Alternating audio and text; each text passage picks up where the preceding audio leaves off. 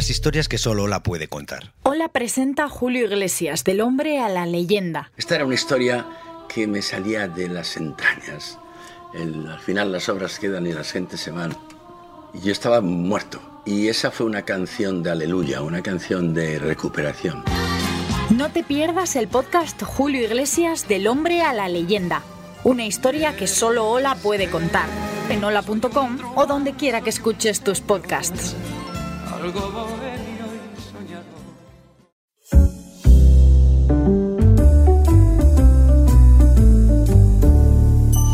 Las historias que solo Ola puede contar. A principios de los 60 en la ciudad británica de Liverpool nació una banda que lo revolucionó todo, los Beatles.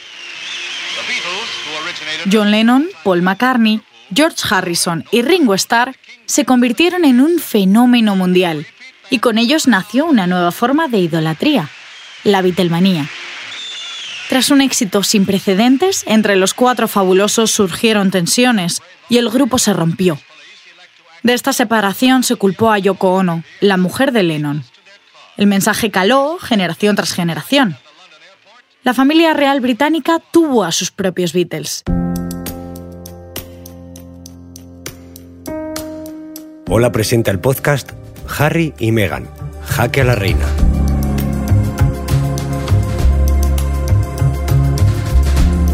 Episodio 2. Ojalá hubiéramos aprendido del pasado.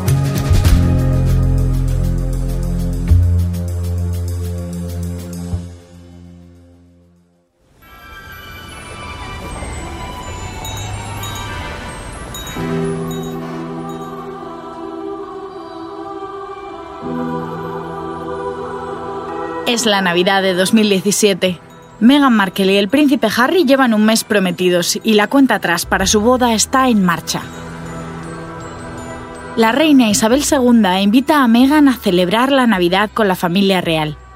Es una prueba de fuego que dura cuatro días y que tiene un protocolo exigente, invariable año tras año. La presencia de Meghan es una excepción de la reina. Nadie forma parte de la Navidad de los Windsor sin haberse casado.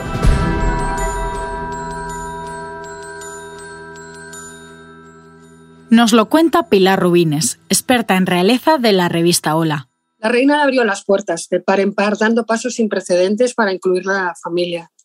Quería asegurarse de que Meghan se sintiera cómoda y bienvenida. Hizo con ella muchas excepciones, tantas que se llegó a hablar de preferencia de trato frente al que había tenido Kate, una futura reina. Megan está inquieta cuando llega a la misa que se celebra en la iglesia de Sandringham, muy cerca de la residencia campestre en la que la familia real pasa las fiestas en el condado de Norfolk. Este servicio religioso es el único acto público de la Navidad. Lleva un abrigo color camel y se ha puesto su primer tocado, uno no muy favorecedor, aunque es de Philip Tracy, el sombrerero favorito de los británicos, Megan ya está volcada en ese peculiar aprendizaje que la va a transformar en Alteza Real y eso se nota. Pero sus gestos y su mirada la terminan delatando. Está nerviosa. Es una Megan distinta a la del compromiso oficial, menos segura y expectante a lo que va a pasar. Harry no le suelta el brazo y le indica los pasos que debe seguir. Caminan junto a Guillermo y Kate, que ese día se dan la mano, no es habitual y algunos comentan que es la influencia de la nueva pareja que sí se muestra cariño en público. A las puertas de la iglesia, Meghan y Harry reciben felicitaciones por su compromiso. En cuestión de segundos, el coche de la soberana arranca y todos tienen que hacer una reverencia. Esta es la foto del día. La primera reverencia en público de Meghan Markle a la reina de Inglaterra.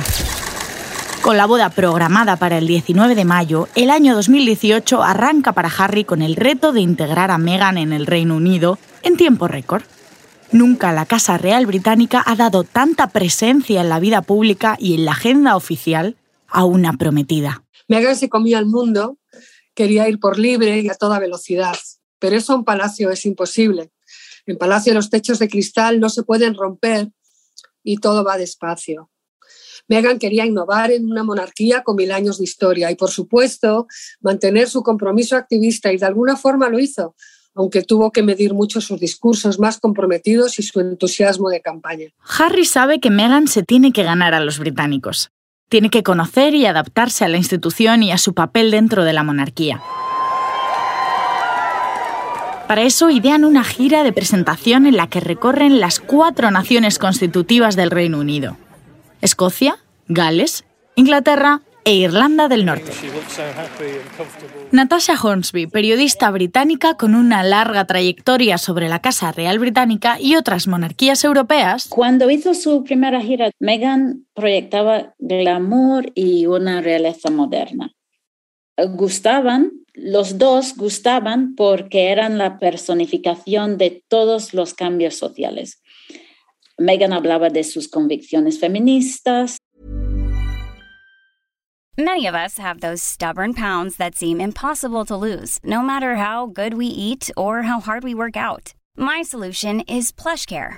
PlushCare is a leading telehealth provider with doctors who are there for you day and night to partner with you in your weight loss journey. They can prescribe FDA-approved weight loss medications like Wagovi and Zepbound for those who qualify. Plus, they accept most insurance plans. To get started, visit plushcare.com slash weight loss. That's plushcare.com slash weight loss. Y no olvidemos su armario. Usaba pantalón y smoking. La pareja comienza a trabajar en su futuro. Se acercan a distintas causas como el SIDA, a la comunidad africana, a los jóvenes, a los veteranos de guerra. Esta declaración de intenciones vive un punto álgido cuando Harry y Meghan hacen su primera aparición oficial junto a Guillermo y Kate, los duques de Cambridge. Guillermo es el hermano mayor de Harry, el segundo en la línea de sucesión al trono británico. Guillermo y Kate serán los que algún día reinen en el país. Es una foto que se espera desde hace meses, la de los cuatro juntos. Todos quieren ver a los hermanos, aparentemente más unidos que nunca. También suscita curiosidad la relación entre la veterana Kate y la recién llegada Meghan. Los cuatro aparecen caminando en fila sobre el escenario del Auditorio Aviva de Londres, en el orden que marca la jerarquía, es decir, Guillermo el primero. Están allí para hablar sobre su fundación ante un gran número de invitados y con una moderadora que les hace preguntas. No pasan muchos segundos cuando en las redes sociales se empieza a compartir un nuevo apodo para ellos. The Fab Four, los fabulosos cuatro.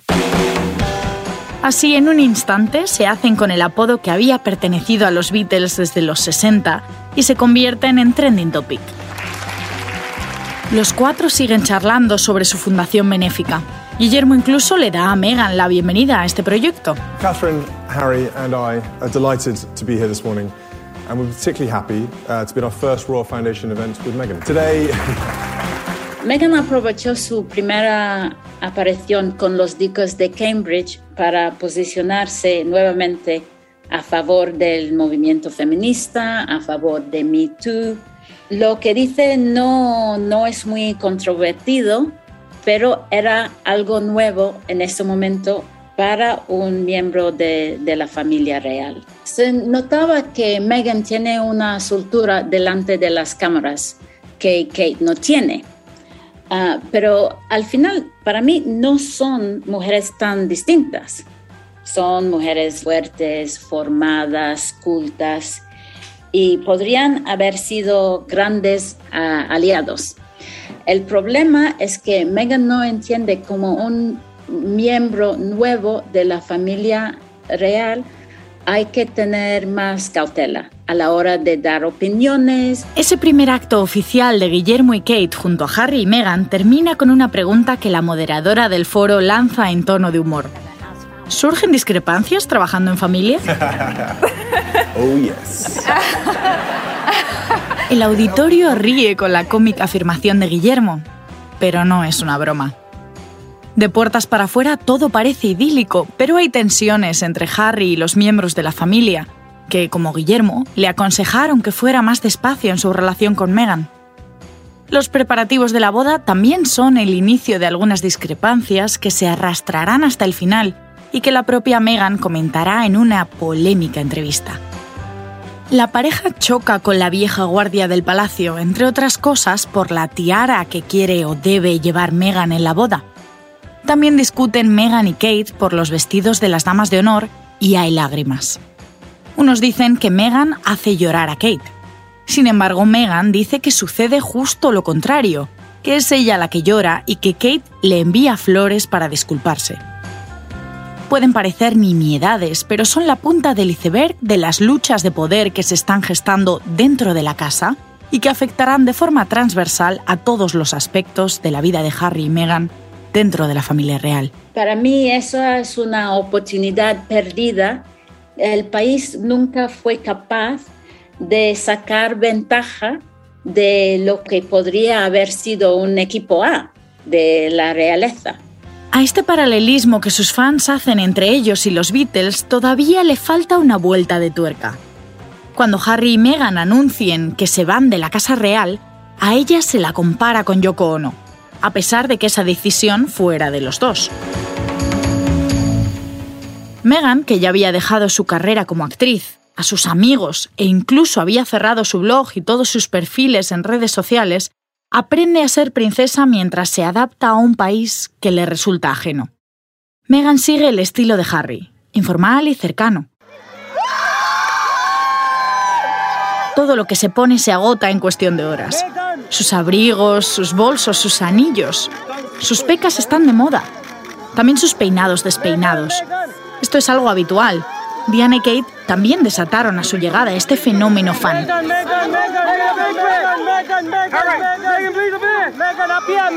En un abrir y cerrar de ojos surge la Megan manía, y ella es la nueva joya de la corona, aunque nada puede brillar más que la propia corona.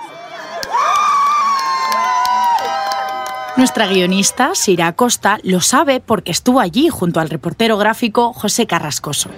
Prevenidos, grabando. Durante esos días en los que recorrimos Londres y Windsor, muchas personas estaban interesadas en la figura de Meghan. La veían como una mujer rompedora que acercaba la monarquía al siglo XXI, a otras capas de la sociedad y también a otros países. Como mujer latina, es un orgullo. It's been a big thing ever since a multiracial woman has stepped into the royal family. A young American woman from Los Angeles going to go to England and marry Prince. That, that's fairy tale stuff, you know, like Grace Kelly. Muchos turistas le confiesan que están en el Reino Unido por la publicidad que esta boda tiene en sus países de origen. Por supuesto, la atracción estrella, la que todos quieren visitar, es el Castillo de Windsor, a orillas del río Támesis, el escenario de la boda del año. Windsor. Has llegado a tu destino.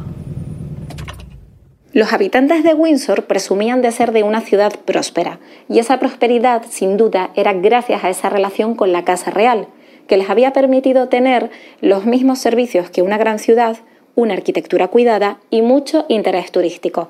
Aún así contaban que a lo largo de la historia habían tenido sus altibajos económicos, pero en ese momento, con la boda, estaban en la cresta de la ola.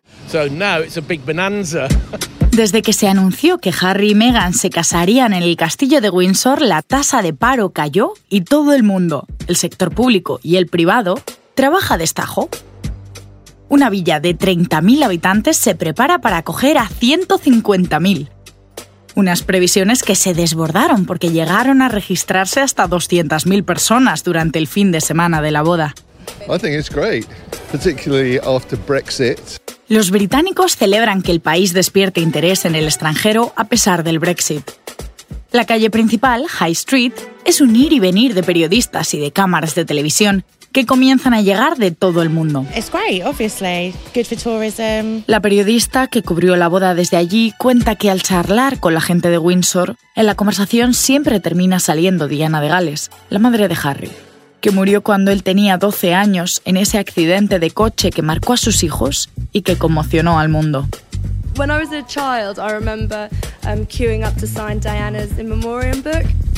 Una mujer que había nacido en Windsor y que seguía viviendo allí recordaba cómo siendo una niña había hecho cola en el castillo para firmar en el libro de condolencias por la muerte de Diana de Gales, Hey, I'm Ryan Reynolds. Recently, I asked Mint Mobile's legal team if big wireless companies are allowed to raise prices due to inflation. They said yes. And then when I asked if raising prices technically violates those onerous two year contracts, they said, What the f are you talking about, you insane Hollywood ass? So to recap, we're cutting the price of Mint Unlimited from $30 a month to just $15 a month. Give it a try at mintmobile.com slash switch. $45 up front for three months plus taxes and fees. Promo for new customers for limited time. Unlimited more than 40 gigabytes per month. Slows. Full terms at mintmobile.com. Y por eso ahora se alegraba mucho por Harry. Para muchos británicos, Harry seguía siendo el niño triste que caminó en directo tras el féretro de su madre.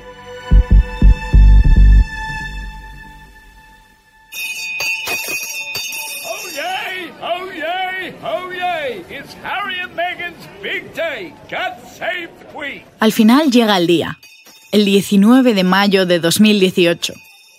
El sol brilla con intensidad en Windsor y a las 10.35 comienzan unas celebraciones perfectamente organizadas con la máxima solemnidad y todo el boato que caracteriza a la monarquía británica.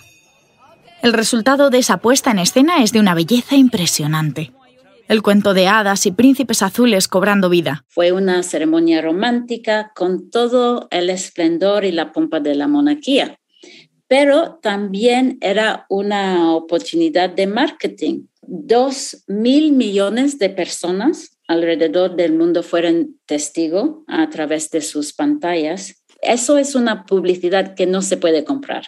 Además, según los expertos, podría haber inyectado más de mil millones de libras en la economía, tomando en cuenta los turistas y todo el gasto en las celebraciones. Esta es la gran promoción del Reino Unido y de la Casa Real, y se brindan todas las facilidades posibles a los medios de comunicación de todo el mundo. Comparten la retransmisión en directo de forma gratuita con cientos de cámaras dentro y fuera del castillo, drones que sobrevuelan el cielo grúas con distintos tiros de cámara y un departamento de prensa que trabaja a pleno rendimiento para compartir a tiempo real todos los detalles de la boda. Los 2.600 invitados empiezan a desfilar rumbo a la capilla de San Jorge. George Amal Clooney, David y Victoria Beckham, Priyanka Chopra, Tom Hardy, Idris Elba, Serena Williams, James Corden y el reparto de Suits sorprende la aparición de Oprah Winfrey, la reina de la televisión estadounidense que tendrá un papel relevante en esta historia. La mezcla entre estrellas de Hollywood, aristocracia británica, celebrities y familia real no tiene precedentes. No falta la familia Spencer, los hermanos y sobrinos de Diana, y los últimos en llegar son, como marca el protocolo, los más importantes, es decir, la familia real al completo, los cuatro hijos de la reina con sus parejas y sus respectivos hijos. No falta nadie. La fanfarria anuncia la llegada de la reina a la capilla de San Jorge. Le acompaña, como siempre, caminando dos pasos por detrás, el duque de Edimburgo. Y la suya es una presencia especial, puesto que tiene ya 97 años y lleva tiempo retirado de la vida oficial. Ahora sí, con la reina presente ya puede suceder lo que todo el mundo espera. Meghan Markle llega a la iglesia deslumbrante, con una tiara de diamantes que había pertenecido a la abuela de la reina. Esta es una foto nunca vista en una boda real, la de una novia llegando completamente sola. Cinco días antes había estallado el escándalo en torno a su padre, los Markel habían sido una piedra en el zapato desde el principio. Los hermanos por parte de padre habían descrito a Meghan como una mala opción para la monarquía, y Thomas Markel fue pillado pactando fotografías a espaldas de su hija y en contra de todas las indicaciones de seguridad que le había dado el propio palacio. Su ausencia en la boda se justifica oficialmente por motivos de salud. El resultado es que Meghan llega sola al altar, y eso, en parte, refuerza su imagen de una mujer hecha a sí misma. A su paso, los invitados británicos contemplan en silencio, mientras los estadounidenses aplauden y silban. El príncipe Carlos espera para recorrer a su lado un brevísimo tramo del pasillo y dejarla andar sola otra vez para llegar al altar. Allí espera Harry, con el rostro enrojecido por la tensión. Los Windsor están sentados, como siempre, a la izquierda del coro y con gesto sereno. Frente a ellos, en las filas que corresponden a la novia, se sientan los Clooney, Oprah Winfrey, Serena Williams, Sarah Ferguson, algunos amigos de Harry y un par de amigas canadienses de Meghan. De su familia solo trasciende la presencia de su madre, Doria Ragland, con ojos brillantes, contenida y emocionada. Harry Comienza la ceremonia oficiada por el arzobispo de Canterbury. Esta boda es distinta a las demás, muy royal y muy americana, clásica y reivindicativa. Lo que era un ingrediente único en esta boda era las raíces afroamericanas de Meghan. Ah, podemos hablar del, ah, del impactante discurso del arzobispo afroamericano Michael Curry, Martin Luther King. El obispo elegido por Harry y Meghan lleva su sermón en un iPad. Es un hombre apasionado y efusivo a un nivel que descoloca a la realeza, acostumbrada a las misas de tono neutro de los obispos británicos. Kate y Camila se miran cómplices. Les tienta la risa. Lo mismo le ocurre a los príncipes Carlos y Guillermo. Y también el, el coro gospel que había cantado el mítico Stand By Me de Benny King, un himno de rhythm and blues. También vimos a personajes muy importantes dentro de la cultura negra.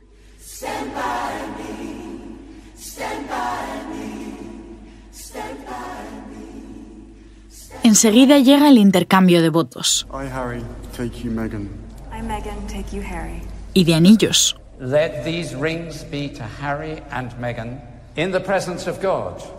Harry and Meghan have given their consent and made their marriage vows to each other. I therefore proclaim that they are husband and wife.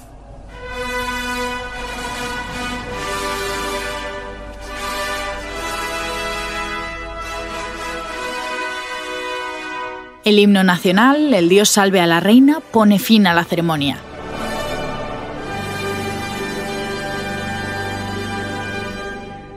Harry y Meghan, marido y mujer. Isabel II les concede el título de duques de Sussex y les cede una fabulosa propiedad a unos kilómetros de allí, Frogmore House, la que será la residencia oficial del príncipe y de la actriz, que ahora tiene otras obligaciones laborales como Alteza Real. Una forma de vida que al final no responderá a sus expectativas. Esa misma noche, en una de las recepciones, Meghan lleva por primera vez un anillo que perteneció a Diana de Gales.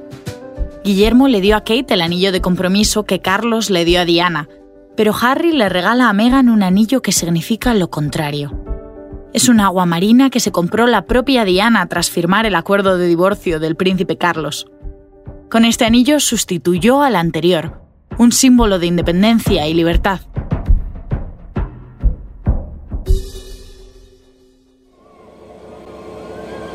Solo habían pasado tres semanas desde la boda cuando Isabel II invita a Meghan a un viaje de dos días a bordo del tren real. Para Pilar Rubines, una periodista que lleva 25 años escribiendo sobre monarquía, esta es otra excepción. Para la duquesa de Cambridge no había sido tan sencillo. Después de su boda con Guillermo, tuvo que esperar casi 12 meses para acudir a un acto a solas con Isabel II. Y pasaron nueve años desde su boda hasta que fue invitada al Royal Train. El plan es pasar la noche viajando a poca velocidad para recorrer los 300 kilómetros que separan Londres de la ciudad industrial Runcorn, donde la soberana debe inaugurar un puente. De esa noche poco se sabe, pero al llegar la mañana las cámaras están listas para recoger la clase magistral que la reina ofrece a la nueva duquesa. Meghan hoy es diferente, menos espontánea y más formal. Meghan lo hace bien. Camina unos pasos por detrás, observa y repite. Si Isabel II se para, ella se para. Si saluda, ella saluda. Si sonríe, ella sonríe. Con el tiempo, cuando la pareja abandone la casa real y con ello a la reina, Meghan recordará este día con estas palabras. La reina siempre ha sido maravillosa conmigo y me hizo sentir bienvenida en la familia real.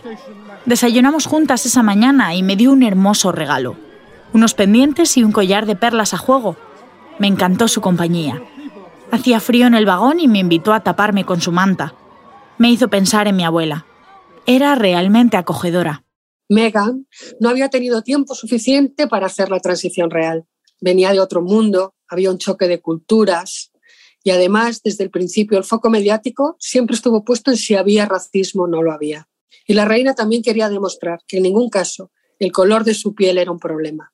Ella la protegía, Gran Bretaña debía de hacer lo mismo. A estas alturas, cuando llevan pocos meses de casados, todo indica que la Casa Real trabaja para darle un lugar al matrimonio. Meghan ya es conocida en el Reino Unido, pero todavía tienen pendiente una gira de presentación ineludible. Exactamente igual que hicieron Carlos y Diana y Guillermo y Kate. La pareja debe recorrer Australia, Nueva Zelanda, Fiji y Tonga, que forman parte de la Commonwealth, ese grupo de países unidos al Reino Unido por lazos históricos, es decir, sus antiguas colonias. El viaje comienza en otoño de 2018 de la mejor forma posible, anunciando que Harry y Meghan esperan su primer hijo. Entonces son los más populares de la Casa Real, pero algo empieza a cambiar. Dice Natasha Hornsby. A partir de la gira en Australia, comienzan a circular noticias negativas, rumores, y eso es normal. Si te han puesto en un pedestal, luego te van a bajar de él. Será el propio Harry el que dé su versión sobre este viaje a Australia. Lo contará todo en marzo de 2021 en una entrevista con Oprah Winfrey. Mi abuela siempre ha sido increíble. Mi padre, mi hermano, Kate, todos fueron acogedores. Pero todo cambió después de la gira por Australia. Fue la primera vez que la familia vio lo increíble que era Meghan en el trabajo y se revivieron algunos recuerdos. Harry se refiere a los tiempos en los que era su madre, Diana, la que eclipsaba a su padre, Carlos. Lo ideal para la Casa Real es que la popularidad y la jerarquía caminen de la mano, pero Diana demostró que no es así. Sus altas cotas de popularidad siempre fueron un reto para el resto de la familia y un foco de tensión para su matrimonio. Oprah Winfrey entendió de qué hablaba Harry y le preguntó, ¿Crees que tenían celos de la nueva duquesa? Harry respondió, Ojalá hubiéramos aprendido del pasado. Y Harry yo creo que quizá todavía no ha logrado resolver eh, cómo vivió su infancia y la pérdida de su madre. Era muy pequeño y fue muy público cómo, cómo falleció y ese funeral y ese luto. Es, es, normal que hasta el día de hoy haya secuelas de, de esa tragedia. ¿no?